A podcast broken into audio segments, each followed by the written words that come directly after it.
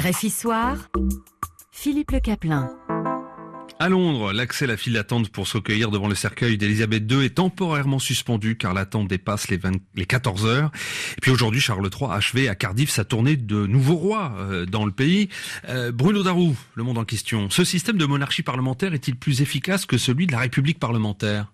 Eh bien franchement, ça se discute. Comme d'autres pays en Europe, l'Espagne, la Belgique, les Pays-Bas ou le Danemark, le Royaume-Uni est donc une monarchie parlementaire, ce qui implique que le ou la monarque règne, mais ne gouverne pas. Toutes les fonctions exécutives et législatives reviennent au parti qui détient la majorité au Parlement et au gouvernement dirigé par un Premier ministre issu des rangs de ce parti majoritaire.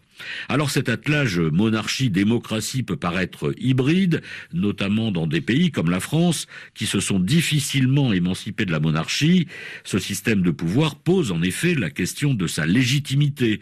Jadis, la monarchie l'a tiré de la religion, c'est toujours officiellement le cas au Royaume-Uni, où le souverain dirige l'Église anglicane, mais cette justification a perdu de sa superbe. Du coup, autre question, de quel droit une famille dite royale, de manière héréditaire, peut-elle prétendre à diriger un pays? La réponse n'a rien d'évident.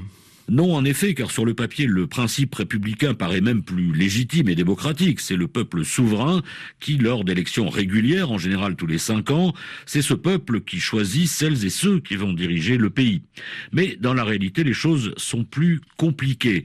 Certes, une fois élu, le Premier ministre ou le Président de la République, selon les cas, doit non seulement représenter les couleurs de son parti, mais l'ensemble des citoyens du pays, y compris donc ceux qui ont voté contre lui. Faits, pourtant, il est rare qu'il parvienne à incarner l'ensemble et surtout l'unité de la nation. Alors que dans une monarchie parlementaire, la reine ou le roi étant sur le trône à vie, ce qui est pratique, elle ou il peut incarner une forme de continuité parfois très longue, comme on le voit avec Élisabeth II. oui, une continuité qui peut avoir un petit goût d'éternité et en tout cas accompagner des vies entières. En effet, et c'est un premier atout, le second est plus paradoxal. Dans tous les pays où règnent encore des monarques, leur présence sur le trône est liée à une condition sine qua non. Le souverain ne gouverne pas, il ne dit pas un mot sur la politique du pays, car alors il redeviendrait partisan et tomberait de son piédestal et se reposerait la question de sa légitimité politique. Les derniers souverains en Europe qui ont voulu régner et gouverner ont fini sur l'échafaud en exil.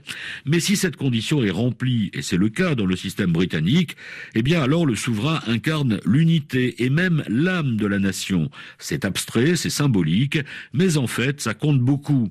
Élisabeth II, c'était la quintessence de l'Angleterre, bien plus que Tony Blair ou même Margaret Thatcher, qui furent de passage, plus même que le grand Winston Churchill, avec sa formule, la démocratie est le pire des systèmes, à l'exception de tous les alors la démocratie, oui, sous une forme républicaine ou même monarchique. Bruno Darou pour le monde en question.